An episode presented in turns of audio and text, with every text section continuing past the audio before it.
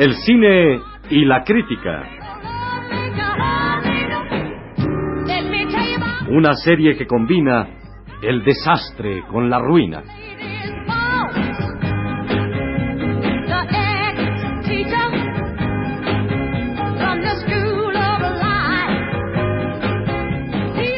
Eh, amigos, muy buenas noches. Este es una emisión más de su programa Con la luz del espíritu. No hace falta Westinghouse que presenta eh, semanalmente Telediadema en un intento más de cumplir con el deseo de llevar hasta sus hogares, hasta el centro de sus hogares, ahí donde está usted, rodeado de su amable familia, eh, conocimientos y divulgaciones de problemas que no queremos insinuar ni decir de ninguna manera que existan, pero que en el caso hipotético y desagradable que existiera sería interesante llevar a la confrontación pública por lo tanto, les suplicamos que no acepten esto, sino como eh, lo que ya decíamos, una hipótesis de trabajo y que procedan a la consiguiente, eh, bueno, digamos, satisfacción de quien sabe que esto no está pasando, pero que en el caso de que algún día llegase desgraciadamente a suceder, se encontrara ya con que ya existe pues un planteamiento original con las personalidades más importantes. Están con nosotros esta noche, nos acompañan, nos honran con su presencia e iluminan francamente este estudio, una serie de distinguidísimos e ilustres personajes. El señor José Joaquín Fernández de Lezama y Castro, eh, profesión padre de familia. Muy buenas noches, señor Fernández. Muy buenas noches, señor Gustavo Cabo. Eh, eh, la antropóloga Brocha, Mocha, Rocha, Tocha, Locha, Socha, Focha, que ya en otras ocasiones ha estado con nosotros. Buenas noches, eh, doctora Brocha. Muy buenas noches, eh, señor Tavo. Está también la psicóloga y poetisa. Ustedes ya conocen La luz de mi diván y algunos otros eh, poemas de ella francamente excepcionales que declamó en la ocasión pasada la doctora Erika Sigmunda Luján. Muy buenas noches, doctora. Muy buenas noches, señor Tavo. Y finalmente, y la presencia de este eminente personaje es fundamental para esta reunión de hoy, el doctor Raúl Gutiérrez Drupi, que con su trabajo sobre la hipnosis como forma medicinal en el sur de Chiapas ha obtenido eh, un reconocimiento muy importante en los círculos que me atrevo a calificar como competentes. Muy buenas noches, señor Gutiérrez Drupi. Buenas noches, eh, señor Tavo. Eh, y pasamos inmediatamente al tema de esta noche. Eh, el tema de esta noche, como ustedes saben, y enseguida todo el mundo se enterará, es la solución del abismo generacional a través de la hipnosis y la cura de la parálisis infantil a través de la buena voluntad ideológica. El tema me parece que lo vamos a plantear primero haciéndole una pregunta al señor Fernández Rezama. Señor Fernández Rezama, una pregunta de mucha actualidad. Eh, ¿Cree usted que en la vida hay más espinas que rosas? Eh, bueno, señor Tavo, yo quisiera decirle que eh, para mí ser padre de familia es una profesión de tiempo completo. se es arquitecto de destinos, se es médico de almas, porque ser padre de familia es algo absoluto. Si existe un abismo generacional, es precisamente porque los padres no son totalmente padres de familia. Eh, este, perdón que le interrumpa, no estamos diciendo que exista una vida generacional, estamos trabajando sobre esa hipótesis. No queremos decir que en este país haya problemas. Bueno, yo lo único que quiero aclarar es que los padres únicamente deben ser padres de familia, independientemente de los abismos generacionales si existen o no, ¿verdad? Eh, eh, porque todas esas gentes que se dedican a ser arquitectos, médicos o abogados son unos inconscientes, unos inconsiderados. Ser padre de familia eh, significa guiar a los hijos hacia la luz, es decir, hacia la muerte, que es el único fin que deben perseguir los hijos. Eh, para un padre de familia eh, están fuera de lugar todos esos métodos de educación como Hill y escuelas similares que pretenden establecer la escuela in loco parentis, cosa totalmente inadmisible, ¿verdad? no estamos relacionándonos con ningún asunto de locura, sino más bien de educación. Bueno, señor Tavo, quisiera aclararle que in loco parentis quiere decir en el lugar de los padres. Ah, sí, claro, era, era una broma de mi parte, disculpe. bueno, enseguida vamos a poner un comercial y volvemos con ustedes.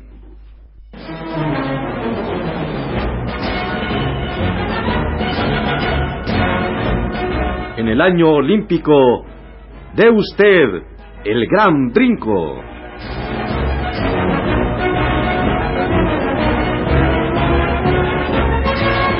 En el año olímpico, de usted el gran brinco. En el año olímpico, de usted el gran brinco. En el año olímpico, de usted el gran brinco.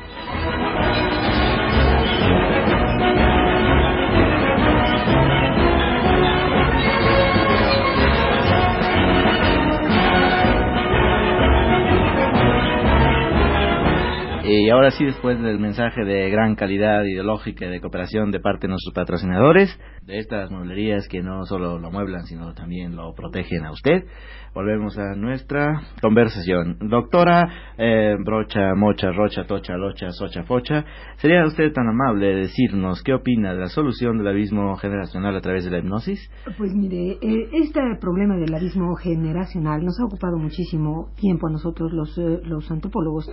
Por ejemplo, hemos ya solucionado sobre el papel, claro está, sobre el papel, pero esto será cuestión de días que se apruebe.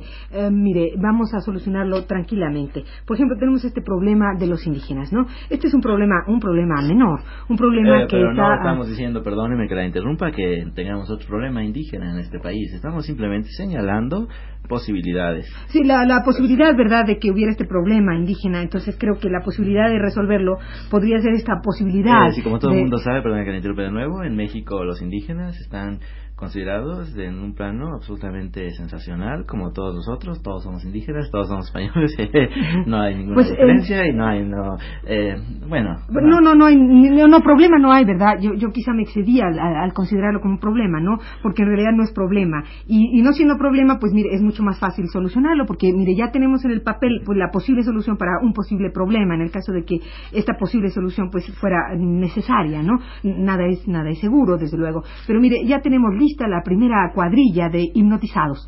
Vamos a mandar una cuadrilla de hipnotizados que van a llegar a las comunidades, van a recorrer palmo a palmo el territorio nacional y con esta cuadrilla de Eh, hipnotizados... perdóneme que la interrumpa, eh, señora psicóloga y poetisa Erika Sigmunda Luján.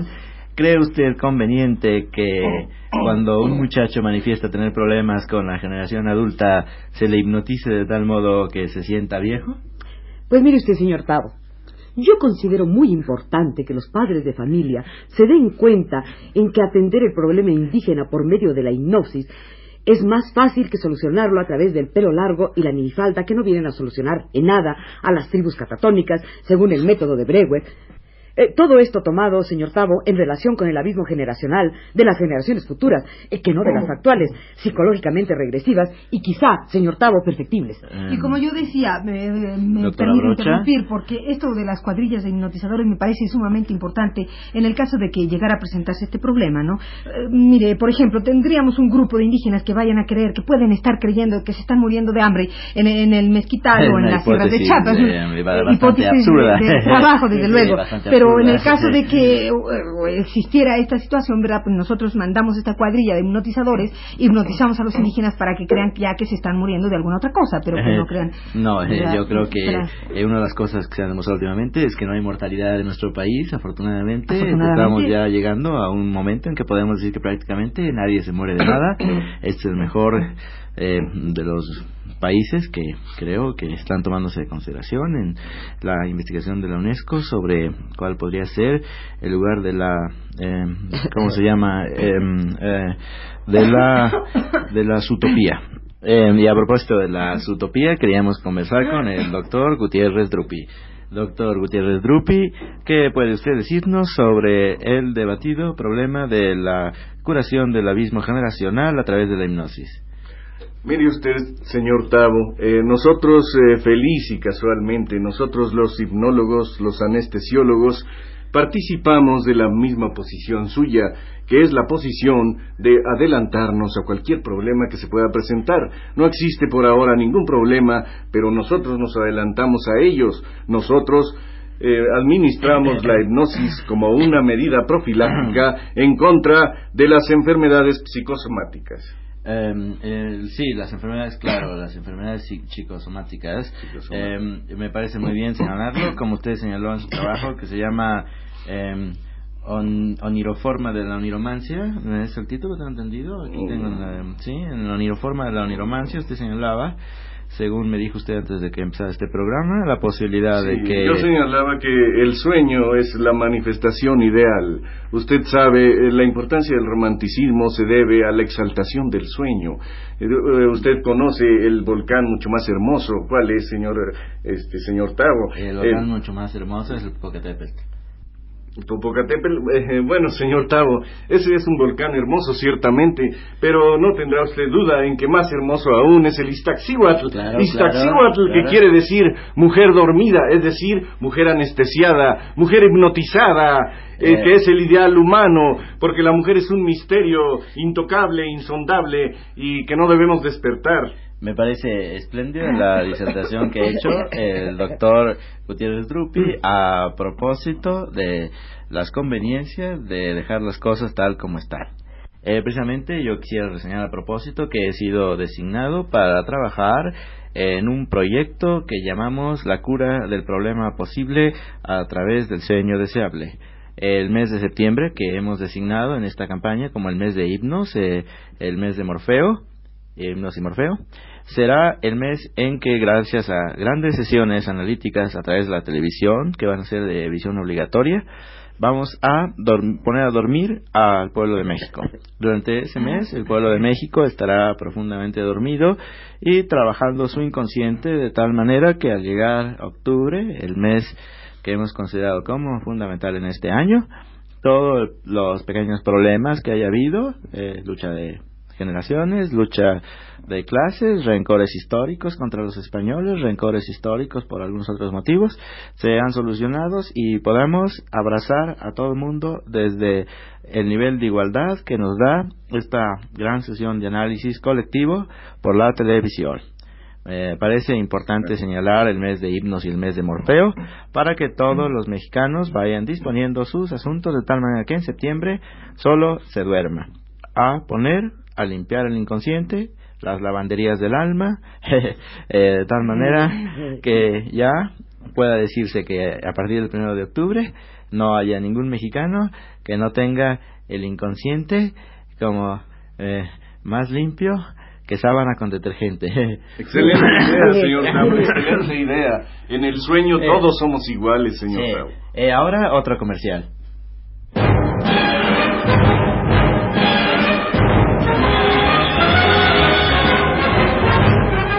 En el año del gran salto, que nadie nos diga alto.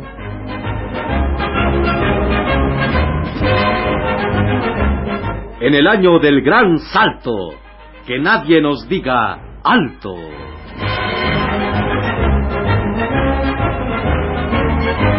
En el año del gran salto, que nadie nos diga alto. En el año del gran salto, que nadie nos diga ¡Alto!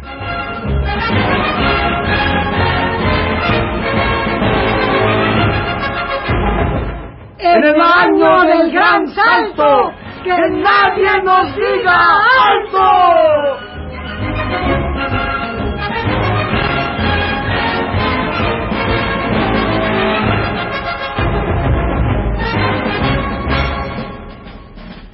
Otra eh, consigna ideológica de gran dimensión de la serie Consignas para hacer pensar en el año 68 que las mueblerías que no solo lo rodean de protección en madera, sino de protección en salud, preparado para ustedes, consigna para hacer pensar. Y ahora la parte final de este interesantísimo programa donde se ha discutido eh, desde el punto de vista de la hipótesis, el tema del abismo generacional curado por la hipnosis. Quisiera yo preguntarle al señor Fernández de Lezama, padre de familia, que nos insistiera un poco más en su tesis de que el método Sommer-Hill eh, no responde exactamente a la idea que se pueda tener de una educación mexicana, mexicanista, nacional y tricolor. Bueno, eh, eh, señor Tabo, El método Sommerhill pretende que el alumno, eh, es decir, el hijo, eh, es perfectible y que puede transformarse progresivamente. Eh, Todo esto no puede ser, porque todo está resuelto por la naturaleza. La naturaleza es perfecta y simplemente hay que dejar vivir a los hijos, porque la vida es calor y es luz. Es cierto, la vida es calor, es luz, es amor y es fuerza. Luz, amor y fuerza ha sido mucho tiempo el lema de la escuela mexicana que la doctora Brocha Mocha Rocha Mocha Locha Socha Focha representa. Doctora, otra pregunta final. ¿Usted considera en su carácter de antropóloga que las viejas culturas indígenas que habitaron nuestro país tenían abismo generacional? Eh, este problema no, no existía en estas culturas hasta donde hemos investigado, hasta donde la investigación ha llegado, la- el abismo no existía porque eran unas comunidades en las cuales no, no había abismo. Por- con lo cual, eh, históricamente queda probado que abismos no ha habido, porque entre nosotros lo que ha habido siempre es puentes, que no es lo mismo. Eh, sí, yo creo que se puede decir que nuestro símbolo es el puente. Eh, ahora quisiera preguntarle a la psicóloga y poetisa Luján, ¿cómo podría definir el abismo generacional?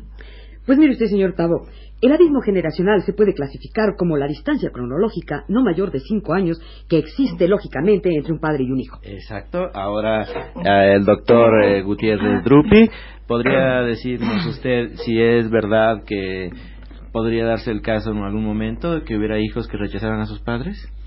Ese caso jamás se dará porque nosotros, los psicólogos, los hipnólogos, los anestesiólogos, los subliminalistas, los hidden persuaders, emplearemos la profilaxis de la hipnosis en los problemas psicosomáticos.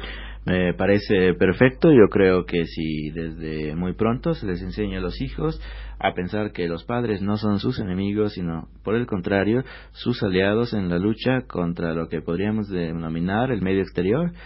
Vamos a decir que, por ejemplo, se puede pensar que la familia es el medio interior, la sociedad es el medio interior, el país es el medio exterior, el mundo es el medio interior y todo lo que está fuera del medio interior es el medio exterior. De manera que se le enseña al niño desde muy pronto a desconfiar del medio exterior y una vez a res- resguardarse de esta manera en el seno de la familia, de la sociedad, del país y del mundo, eh, desconfiando en contra de todo lo que esté eh, fuera de esas fronteras estrictas, podríamos decir incluso limitadas, pero nuestras. Ahora una pregunta casi final al señor Fernández.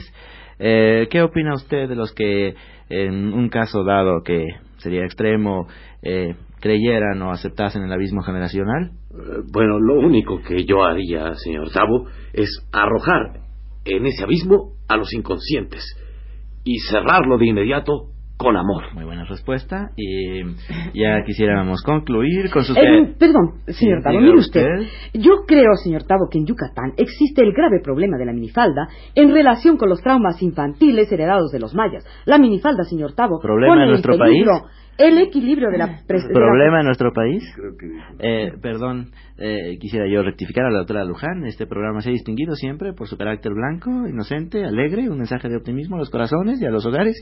No podemos concebir ni siquiera la posibilidad de que existan en nuestro país problemas. De manera que le sugiero a la doctora que retire sus palabras. Doctora, ¿quisiera usted retirar sus palabras? Mire usted, señor Tavo, yo insisto en que la frustración peninsular general... Doctora, ¿quisiera usted retirar sus palabras? Pero es que el problema de la minifalda sigue existiendo. Doctora, perdóneme, pero usted ha insistido en el- la palabra problema y entonces yo le pido a nombre de nuestros patrocinadores, a nombre de Telediadema, a nombre de quienes estamos seguros de que hay un mensaje limpio y puro que podemos llevar a los hogares de México, que retire sus palabras. Que retire Sí. Pero es que favor, hay un problema. que- es que la minifalda sigue siendo un problema. Retráctese, por favor. Prefiero retirarme yo que mis palabras, señorita. que se vaya. que se vaya. Eh, sí, eh, Me voy. eh, La doctora Luján se retira y en este momento presentamos el último de nuestros mensajes para hacer pensar.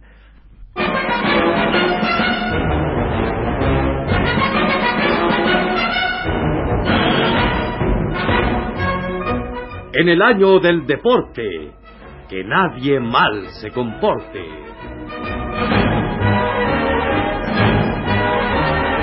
En el año del deporte, que nadie mal se comporte. En el año del deporte, que nadie mal se comporte.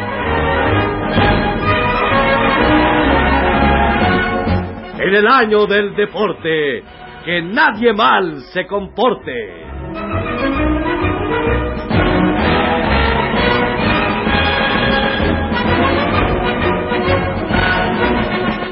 Y hemos oído ya el último de los mensajes para hacer pensar de las mueblerías de todos los días. Y finalmente las conclusiones, ya la doctora Luján, por desgracia, tuvo una actitud intemperante y debió retirarse, pero nos queda la palabra docta y sabia de la doctora Brocha Mocha Rocha Tocha Locha Socha Focha, el señor Fernández Ledesma, padre de familia, y el doctor Gutiérrez Trupi. Eh, ¿Podrían decirnos ustedes sus conclusiones, señores? Primero la doctora. Sí, como no, con muchísimo gusto.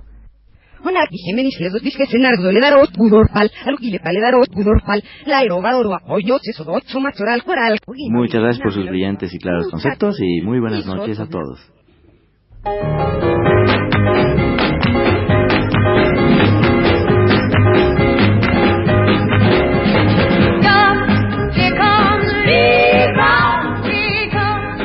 El cine y la crítica.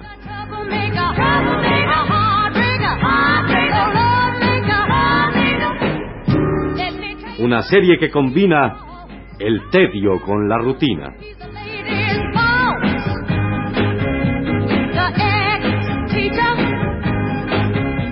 Participaron en este programa el equipo olímpico de Raúl Cosío como Jesse Owens, Nancy Cárdenas como Miguelina Cobian, Estela Matute como Natasha Kushinskaya, Claudio Obregón como Pavo Nurmi, Carlos Monsiváis como Alberto Isaac y Antonio Bermúdez como Joaquín Capilla.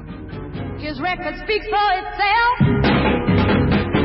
Don't worry about him running out, girls. He's got a rose up fit on his shelf.